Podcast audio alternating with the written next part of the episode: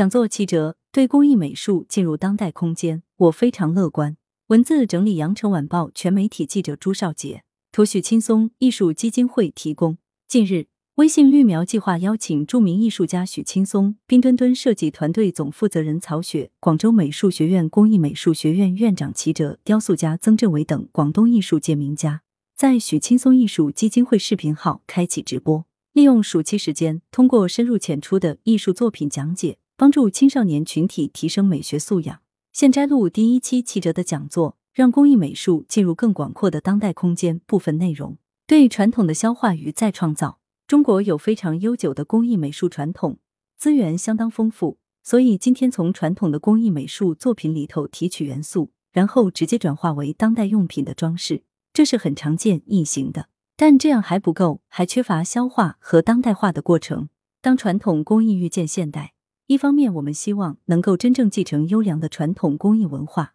但是也必须意识到，我们是生活在现代社会、过现代生活的人，所以我们需要创新设计，需要让传统工艺和当下生活紧密连接，让传统的工艺呈现当代的面貌，才能走入当代的生活中去。一些凸显传统工艺语言和材料特色，同时纳入现代的设计思路的作品，让人更加印象深刻。例如一款名为“阡陌”的晚宴包如下图，用贵州苗族的缎银工艺为主导，它结合了银饰、竹编、陶瓷、皮艺等多个材料、多个门类的传统工艺方式，但共同呈现出的却是一个非常现代用途的晚宴包。这里头最重要的工艺，一是银胎的锻打，一是银花丝工艺，共同创制出纵横交错形成现代几何图形的纹饰，时代感强。跟上述传统技艺的手工制成品拉开了视觉和审美上的极大距离，所以能更好的融入当代的社会生活中。当然，也有把传统的工艺直接做传承和转化的方式，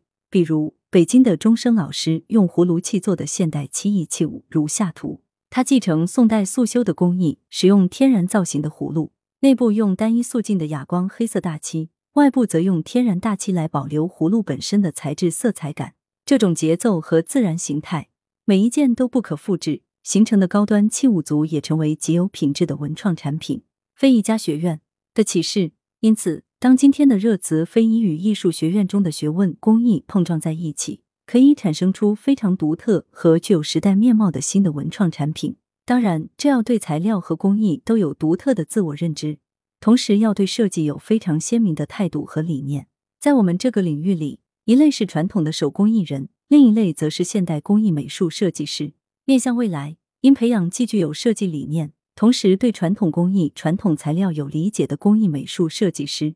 这是我们在学院里开设工艺美术专业的重要目的。毋庸置疑，对传统工艺的传承不应只是一个简单的复制过程，单以直观的形式封存对历史文化形态的记忆，只能让工艺成为摆放在博物馆中的遗产。只有传统工艺以鲜活的形态为当代生产提供借鉴和参照，才能开启真正的保护与传承方式。这首先需要把对工艺文化的理解和对传统工艺的保护意识传达给年轻一代。一直处于变革之中，每个时代有每个时代的审美。宋代汝窑的莲花式温婉和明代的青花矾红瓷器相比，瓷从素色到彩色，在工艺技术上是大大的进步了。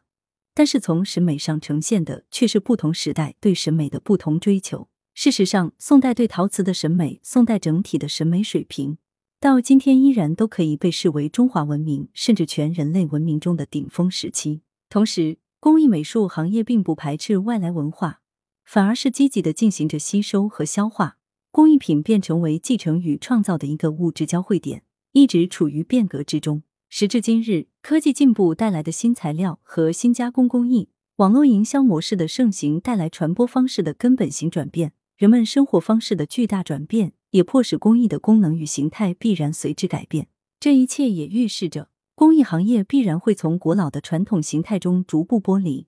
并以崭新的面貌重新融入现代生活，其内在的生命力亟待激活。对此，我是非常乐观的。工艺美术在中国的社会中传承有序。是几千年具有顽强的生命力，它不会因为现代工业生产和信息化时代的到来而完全丧失发展的可能。新时代恰恰会为它带来新的发展可能性。来源：羊城晚报羊城派，责编：邓琼，校对：潘丽玲。